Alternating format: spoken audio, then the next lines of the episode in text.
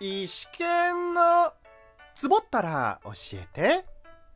はい、始まりました。石剣のつぼったら教えて。私、端っこ演者、石川県が一つのテーマをもとにここラジオトークでマイペースにゆるくトークしていくコーナーです。ようこそ石剣わてよろしくね。まずは、第92.5回、先日のお礼と今後のことにつきまして、いいね、にっこり、ネギ、ありがとうございますありがとうございます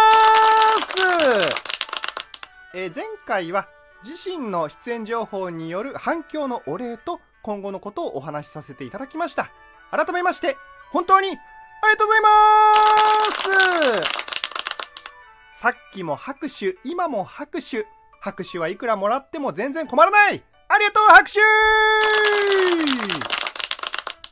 さて、前回お話しさせていただいた、可能なら、可能なら4月中に第93回意試験トークをお届けできればということだったんですが、今が4月30日、ギリギリ間に合ったと思っております。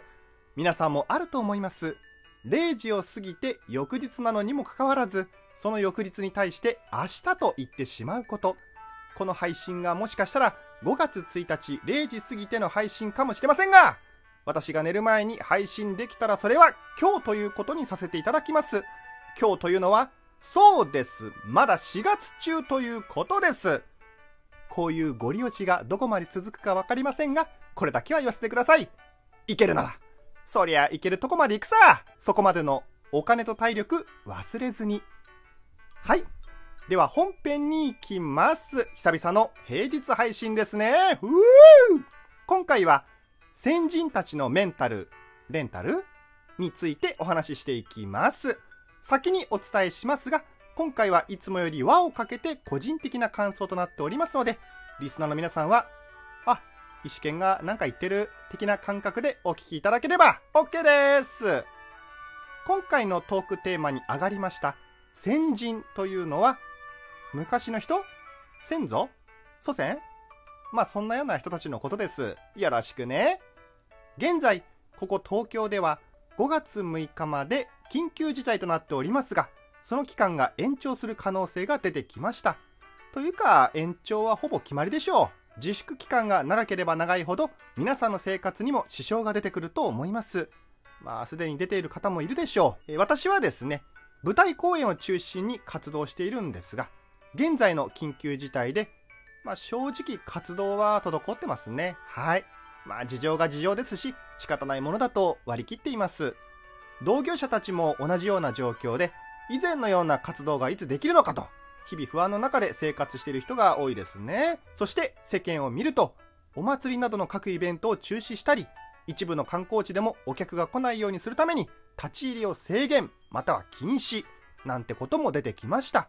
そこで出てくるのは史上初という文字。今まではイベントを中止、観光地への立ち入り禁止はなかったけど、今回の騒動をきっかけに各地で史上初の措置を取っているのが私としては印象的ですね。と同時に意思権不思議に思ったことがあります。史上初？ということで過去を調べてみたんですが、まあ、こうした騒動は過去にも別の形であったみたいですね。まあ、それでもイベントの開催や観光地への訪れなど特に制限をかけずに続けるものは続けていたということですよね。もちろん人の往来や日々の情報共有などは今と昔とでは全く違うと思いますが、それでもやめることなく続けるものは続けていたんだと思いましたね。気になる今と昔で違う点。昔は中止しなかったのはなぜか。その先人たちと今とではメンタル面の違いありそうですね。まあ、印象で語って恐縮なんですが、昔の人って気合とか根性とかで押し切っていたことが多いように感じます。来るなら来いとか、やれるもんならやってみろとかですかね。もちろん当時の人たち全員が全員こうした気持ちと行動ではないと思いますが、こうした気概のある人たちは今よりもだいぶ多かったと個人的に思います。そこで意思権考えました。そのメンタル貸してくれよそうです。今回のテーマは、こうした先人たちのメンタルをレンタルしたいんです。リスナーの皆さんは、ここで意思権が何を言ってるのかわからないかもしれません。私はそれでもいいいや、よくないどっち？話を戻します。今後、生活するにあたって、こうした先人たちのメンタルが勉強になる時が来るのではないでしょうか。